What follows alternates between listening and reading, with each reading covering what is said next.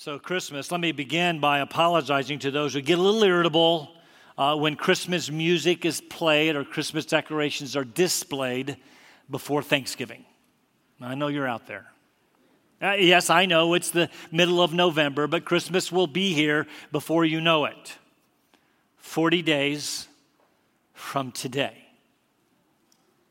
And if that statement brings anxiety, Maybe it's because we're not doing it quite right. So let me ask you what is the meaning of Christmas? Now I know I know we're in a church and most of you would likely respond, well, it is the celebration uh, of the birth of Christ and and you would be right. It is indeed good news of great joy for all people.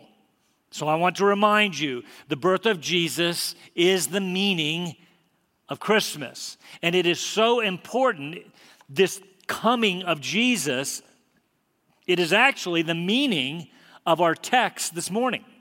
Well, assuming, of course, that we don't miss, miss it or dismiss it or ignore it.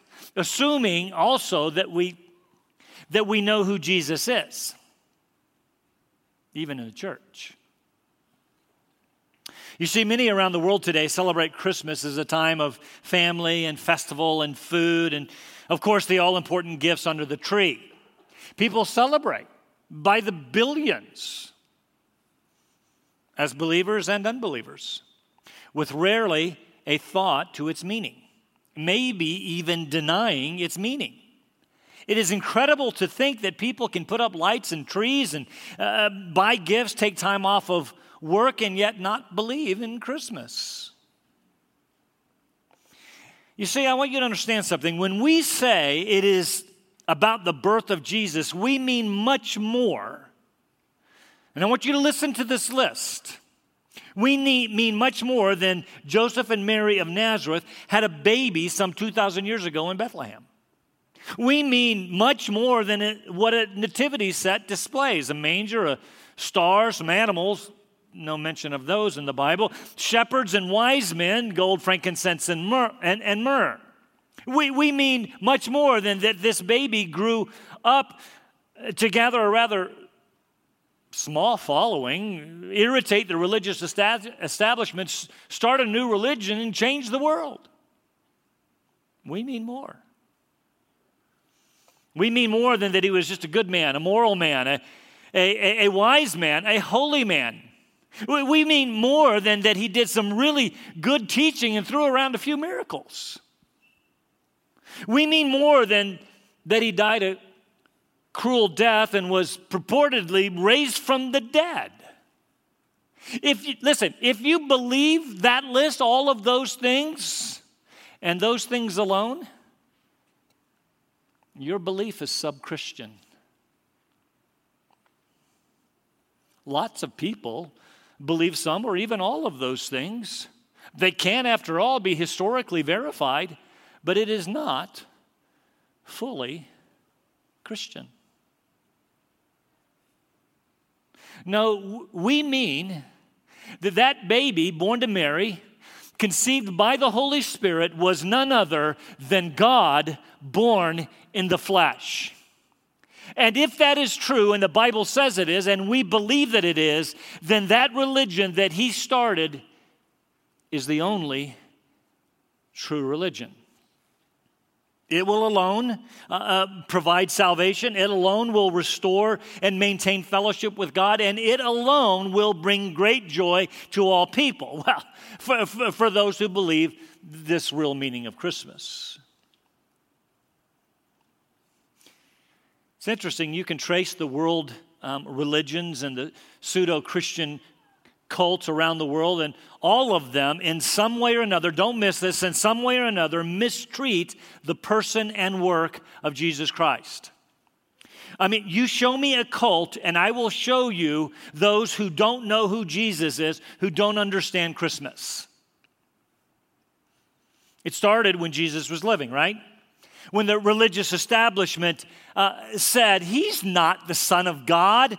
He's crazy. Even his family said that for a little while. He's demon possessed. He's empowered by Beelzebub, or he's empowered by Satan, not by God. Let's throw him from the cliff. Let's pick up some stones and stone him. Let's crucify him. Continued after his death. He's not raised from the dead. Someone came and stole his body while the Roman guard post, uh, was, that was posted to protect the tomb slept. Or he wasn't, or he wasn't really dead, he was just mostly dead and he was revived in the tomb. Or his disciples came back to the wrong tomb, and then those disciples perpetuated the myth, even though they knew it was a lie and it brought about their own martyrdom. Why would you die for a lie? It continued after the Church of Jesus, this new religion called the Way, early on, then later Christianity, after the church was established. There were those who arose in the early church who, who, who taught perverse things, seeking to draw away disciples after themselves, because there have always been those in the church who want to make it about them. We call them earlier proto Gnostics. One of these groups, and there were a couple major ones, uh, one of these groups said that Jesus wasn't, well, he wasn't really human. In other words, they deny the truth of Christmas. He, he just seemed to be physical, he just seemed to be human, but he really wasn't. On the flip side of the coin, another group said he wasn't really born of a virgin, conceived of the Holy, by the Holy Spirit. He was born the natural way of Joseph and Mary. I mean, he was a good man, better than most, such that the Spirit of Christ came on him at his baptism, but left him before the crucifixion. It was really only a man named Jesus, just a man who died on a cross. Don't miss that each of those false teachings deal with the person of Jesus. One saying that he was not fully man, the other saying that he was not fully God. So, the last living apostle, his name was John, wrote some letters. We call them 1st, 2nd, and 3rd John to deal with these false teachers who denied the full humanity and the full deity of Jesus. I do kind of wonder what John would write about our modern Christmas celebrations. Last week, I suggested this group of false believers had, had left the church, right? They, they, they left because they weren't part of us, causing some concern for those who remained in the church. I mean, am I right? Are, are, are they right? Have I believed the right thing? So, John's letters are both, I suggested, polemical and pastoral. Uh, pole- polemical in that he forcefully deals with this false teaching. Uh, p- pastoral in that he's encouraging those of us who remained. I want to say to you unequivocally, you can be sure that you believe the right things you can know that you have eternal life, fellowship with God and His Son, and the eternal joy that brings. These things have I written to you who believe um, in the name of the Son of God, so that you may know that you have eternal life. Rest in that truth. Are, are you troubled this morning?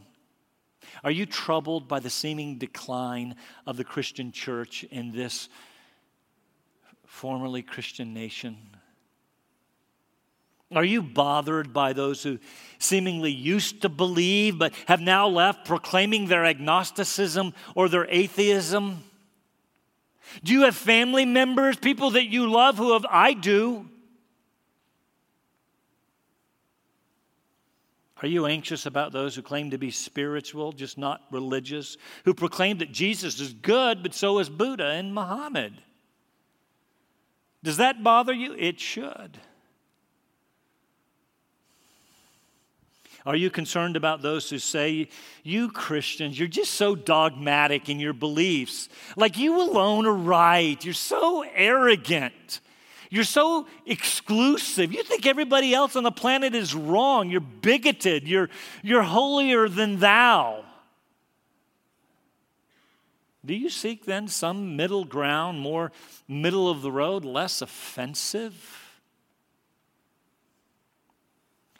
John writes, so that we who believe in the name of the Son of God, born on that Christmas 2,000 years ago, can have rock solid assurance that we are in the right and that through this Son of God in his finished work, we can have eternal life.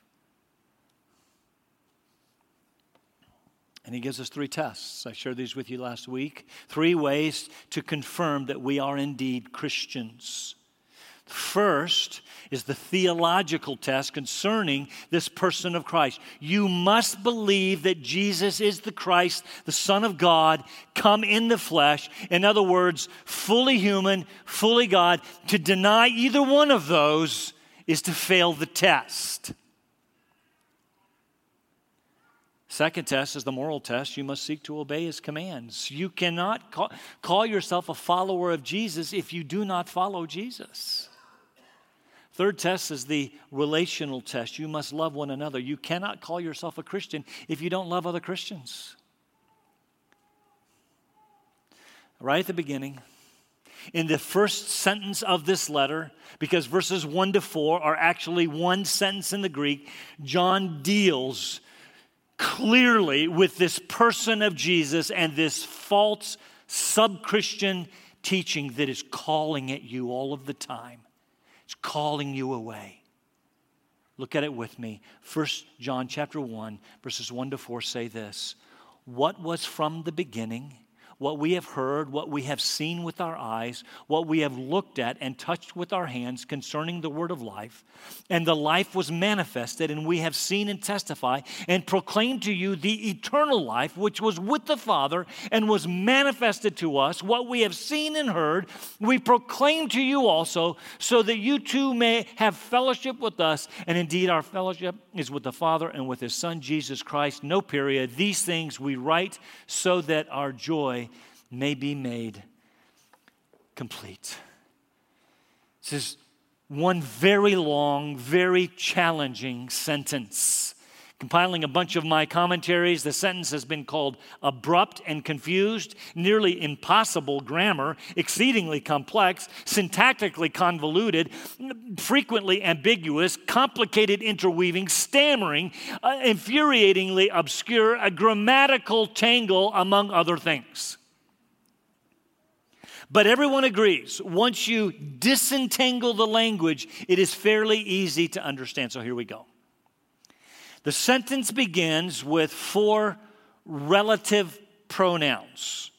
My, my, translation has it beginning with the word what four times in verse one. If you have the ESV, it says that which. That's four relative pronouns, all pointing to, all leading to the word of life. Then verse 2 is a parenthetical explaining more about this word of life. We finally get finally get to the main verb of the sentence in verse 3. What we have seen and what we have heard, we proclaim to you. That's it. We proclaim what was from the beginning, what our senses have observed, what we have heard, what we have touched, what we have seen concerning this word of life. Why, why do we do that? He follows in verses 3 and 4 with two purpose statements. We proclaim this so that you may have fellowship with us as we have fellowship with the Father and the Son. That's a shot across the bow. We proclaim this so that our joy may be made complete. Again, one con- long, convoluted sentence, but the meaning is clear enough. One of the challenges of trying to disentangle it, to try and straighten it out, is that we might miss, listen, we might miss the stunning nature that, uh, of the claim that this author makes. It's, it is stunning what he says in these four verses. One commentator writes The grandeur of the claim may help account for the rhetorical complexity with which the author makes it. I mean, who can understand this? Another commentator said it's a lofty idea. Who can grasp it? It is stunning what he says here. And so, if we try to disentangle it, we do damage perhaps to what he's saying. But For our understanding, let's disentangle it a bit with a couple of statements. Uh, John Stott writes We proclaim to you concerning this word of life what was from the beginning, which we have heard, seen, and touched, and the objects or the purpose of our proclamation. Uh, uh, the objects are proclamation, or uh, excuse me, our fellowship and joy. That's a little easier to understand. Robert Yarbrough, a little longer, kind of interesting, just to try and untangle it for us. We report or we proclaim to you what we have seen and heard, so that you may have fellowship with us. Indeed, our fellowship is with the Father and with His Son, Jesus Christ. We report to you what was from the beginning, something we heard and, and saw with our eyes, something we beheld and our hands felt concerning the Word that, that bestows life. This life was revealed, and we have seen and testify and report to you the eternal life that was with the Father and revealed to us. These things we write to you so that your joy may be complete. So that kind of makes sense. But do you notice how many sentences it took for Yarbrough to explain one sentence? It's because there's so much truth in these verses. I could go on. Almost every commentary tries to rewrite the sentence so it's more understandable. But let's look at it in its order, following the sentence with this outline. The four what's concerning the word of life, the parentheses uh, uh, about or uh, expounding on the word of life, the proclamation of the word of life, and then the purpose of that proclamation. As I noted earlier, John starts with four relative pronouns what was from the beginning, what we have heard, what we have seen with our eyes, and what we have looked at or examined and touched with our hands. These, listen, these are clear statements of an eyewitness. I've, I've, we've seen it, we've heard it, we touched it. And it deals decisively with this idea that Jesus was just a phantom. Remember that one group said he wasn't really human? Nope, Nope, we heard him, we saw him, we touched him. And by the way, the, the we there are those who were with Jesus during his earthly ministry, obviously, when G, eh, these whom Jesus commissioned to be his witnesses when he returned to heaven. In other words, the we here are the, are the, are the apostles, of which John was one. What was from the beginning should sound somewhat familiar. It ought to ring a bell. It was the way not only that the Bible begins, but it is the way that John begins his gospel. In the beginning was the Word, the Word was with God, and the Word was, was God. This was meant to be a clear statement of the deity of Jesus Christ. He was with God at the beginning, before time, before creation. He was with God because he was God. Well, you understand that. This word that came was God. John chapter 1, verse 14 says, And the Word became flesh, dwelt among us, and we saw His glory. The glory is of the only begotten of the Father, full of grace and truth. And that is supposed to at least tickle our minds, it's supposed to at least come to mind when he writes in his first letter what was from the beginning. Certainly, John is tipping his hat to the, listen, to the eternal pre-existence of the Son. He is from the beginning because in the beginning he was with God, he was God, meaning the Son of God, the second person of the Trinity, did not come into existence at the incarnation. He has always been. He has always eternally existed with God as God. But 1 John 1 John chapter 1, John is li- likely talking about that incarnation of the eternal Son, what happened at that first Christmas. The Word became flesh and dwelt among us. We saw His glory. we saw it. We, we, we heard it. We, we touched it. In other words, John is saying there can be no denying both his humanity and his deity. He's going to say this over and over th- throughout the book. I want to say this very clearly to you right now. Anyone who says And there are out those out there who are saying it right now. Anyone who says that Jesus emptied himself of his deity at the incarnation when he was born on the first Christmas, anybody who says that Jesus emptied himself of his deity is a heretic and denies what the Bible says. I'm going to talk about that in the weeks to come because it really makes me mad. And so I'll talk about it a few times. Beginning is probably, again, clearly pointing to the birth of Christ leading to his physical, physical life and resurrection. And of that life, John says, we heard him we heard him speak. We heard his teaching. We saw him. And John, and John repeats that with a different word. We looked at him. That, that means we looked closely. We examined him. We, were, we hung out with him for three years. We saw him. Further, we touched him with our hands. As they spent three years together, there was no doubt some physical contact. Uh, contact. After all, he washed my feet, John could say. So there was a human physicality to him. Interesting, in, John, uh, in Luke chapter 24, when Jesus was raised from the dead on that first Easter Sunday, the disciples, the apostles, were, well, they, they, they, were, they were locked, they were in a room behind locked doors, trying to figure out what in the world was going on from this report that came from Mary Magdalene and the other women. They had gone to the tomb to anoint Jesus' body, but they came back saying, He's not there. His body was gone. Further, Mary said she saw him. In fact, John says when Mary saw Jesus, she clung to him, physicality.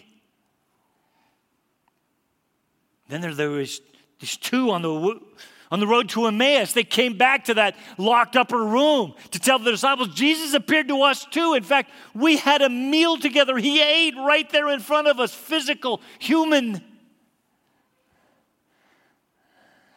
Luke 24. The end of that first day, Jesus appeared to the disciples, and they heard him and they saw him again, but they were startled and they were frightened at his presence. They thought they were seeing a ghost.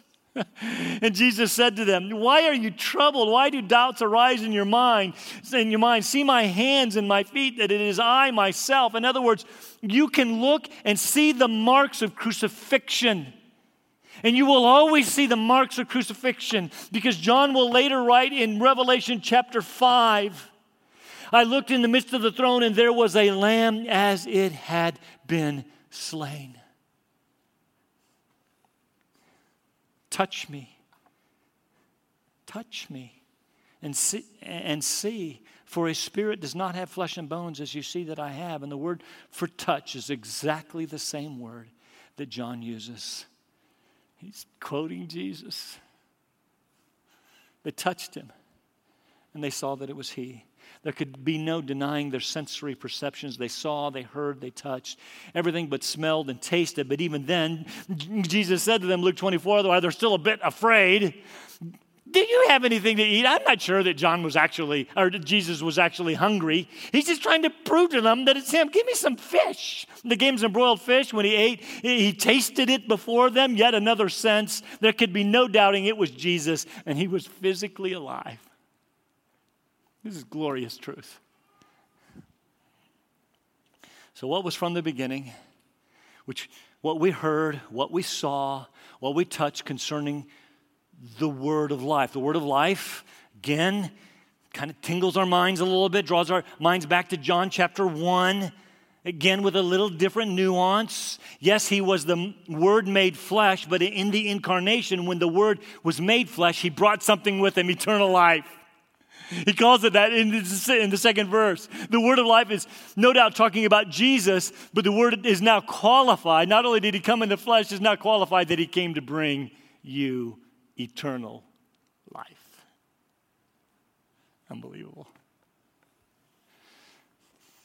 Clarified, point two, verse two, the light, life was manifested. We know that when he became flesh and dwelt among us, we beheld his glory, the glory of the only begotten Son. And as a result, having seen this life manifested, he says, We testify. That's what Jesus told us to do. You, you, will, you will be my witnesses to testify about what you have seen and heard. To be clear, the apostles carry a unique place in redemptive history. They were chosen by God to be the witnesses of Christ. They lived with him for, for three years. And they, and they were then commissioned to testify about his life so that, so that we could hear through their testimony, through the written word of God, which provokes faith. We could hear about Jesus. Remember, faith comes by hearing, and hearing by the word of Christ. And, and, and no doubt, some of you think as I have often thought, I sure would like to have been alive then, right? To see him, to hear him, to touch him. I, I agree. Can I tell you that that time is coming? And you will. But remember, when Jesus made his first resurrection appearance to the 12, 11, because Judas had hung himself by actually 10 because Thomas was not there. And Thomas shows up, and they say to Thomas, We've seen the Lord. It, it's true. He's risen from the dead. How did Thomas respond? No doubt, like some perhaps of you or others that you have known, said, I, I won't believe it till I see it with my own eyes, hear it with my own ears, touch it with my own hands. And if you wait till then, it's too late.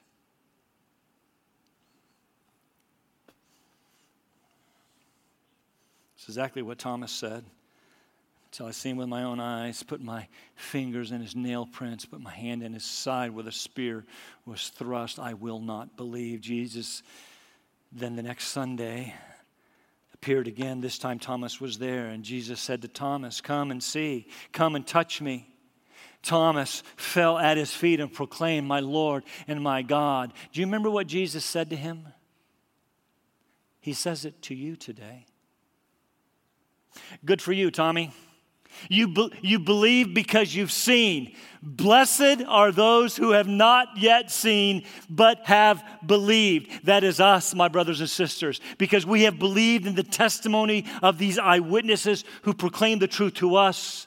Which, by the way, is our third point. We have seen and we have heard the, the apostles' testimony clearly proclaimed to us. Don't leave. It's true. I cannot help but make an appropriate application to us. The apostles are gone. We have a written account of their testimony. they were supposed to testify what they had seen and, and they had heard. We're supposed to do the same. What we have seen and heard through the scripture, through their testimony, we're supposed to share with other people so that they can believe along with us. Remember what we saw in 2 Peter God is not willing for any to perish, but for all to come to repentance. We have the responsibility to share what we've seen and what we've heard. Don't miss the last part of verse 2. This life was manifested, became flesh. We've seen it and testify and proclaim to you eternal life.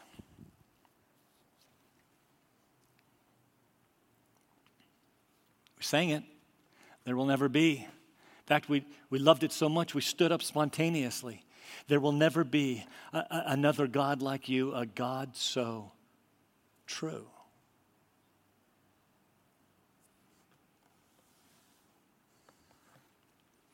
Remember what John, actually, Jesus prayed in John chapter 17. It's his high priestly prayer that he prayed the night before the crucifixion.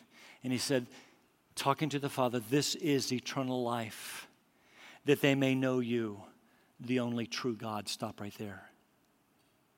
The only true God. Either Jesus was mistaken or he was a liar, or he understood this truth that there's only one true and living God. That they may know you, the only true God, and Jesus Christ, whom you have sent. Jesus himself said, This is the way to eternal life. To know the only true God, meaning not any old God will do. Jesus had said earlier, I'm the way, the truth, and the life. No one comes to the Father but by me. Chapter 14. Now in chapter 17, he prays, May they have eternal life by knowing you and the one you sent, Jesus. This is why Jesus came. He is the perfect revelation of the Father to us. In that earlier conversation in chapter 14, Philip said to him, Jesus, would you show us the Father? And how did Jesus respond? Have I been with you so long and you don't know who I am?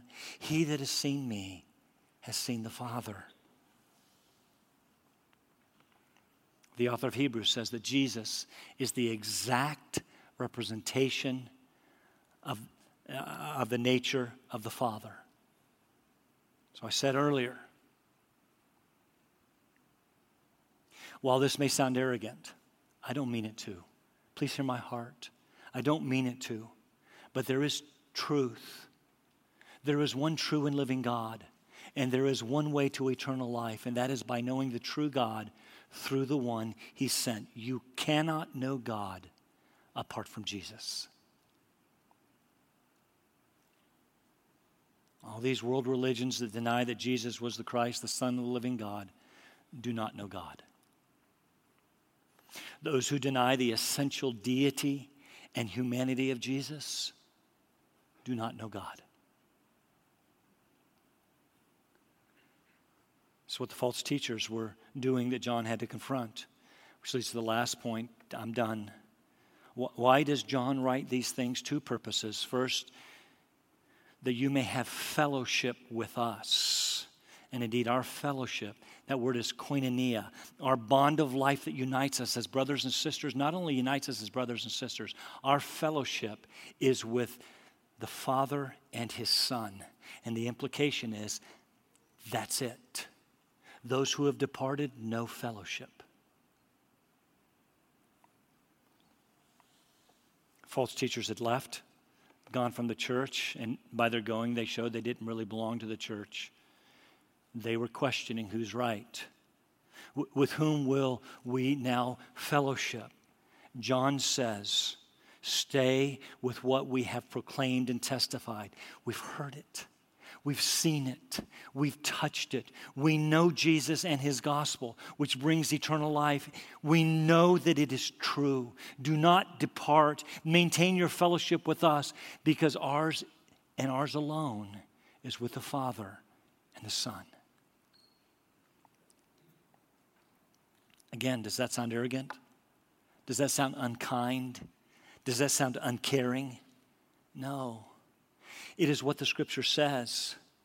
Let me tell you what would be unkind and uncaring. It would be to know the truth but withhold it from others because of some false sense of not wanting to offend others or hurt their sensibilities. The gospel is so it's so offensive, you know. You have to tell people that they're sinners and, and, and that, that Jesus died. It's so, it's so offensive. That's why it's called the rock of offense. You either fall on the rock or it will fall on you and crush you. The most loving thing that we can do is to tell the truth of the true and the living God so others can be in fellowship with us and in fellowship with the Father and the Son. Second purpose, last thing I'll say, in declaring the truth of Jesus and his gospel, of which they were eyewitnesses. He says, I proclaim this to you so that our joy may be made complete. That's interesting. And John doesn't, doesn't actually write to make your joy complete, but to make our joy complete. That count sounds kind of selfish, right? I mean, he's telling us about Jesus, so his joy would be complete. What about our joy, John? of course, our joy will be made complete in knowing Jesus and eternal life. But what John is saying, he says later in 2nd and 3rd John, I have no greater joy than this, than to know that my children walk in the truth. That brings me greatest joy. Again, no doubt you've known people, maybe even family members, who have, have walked away from the faith. Has there ever any, been anything so crushing? And then on the other, other side of that is have you ever known anything better? Have you ever had greater joy than to see someone you love come to faith in Jesus Christ with you? That's complete joy. That's what he says. He's saying, My greatest joy is knowing that you find your treasure, your greatest gift in Jesus Christ. It is, after all, what Christmas is all about.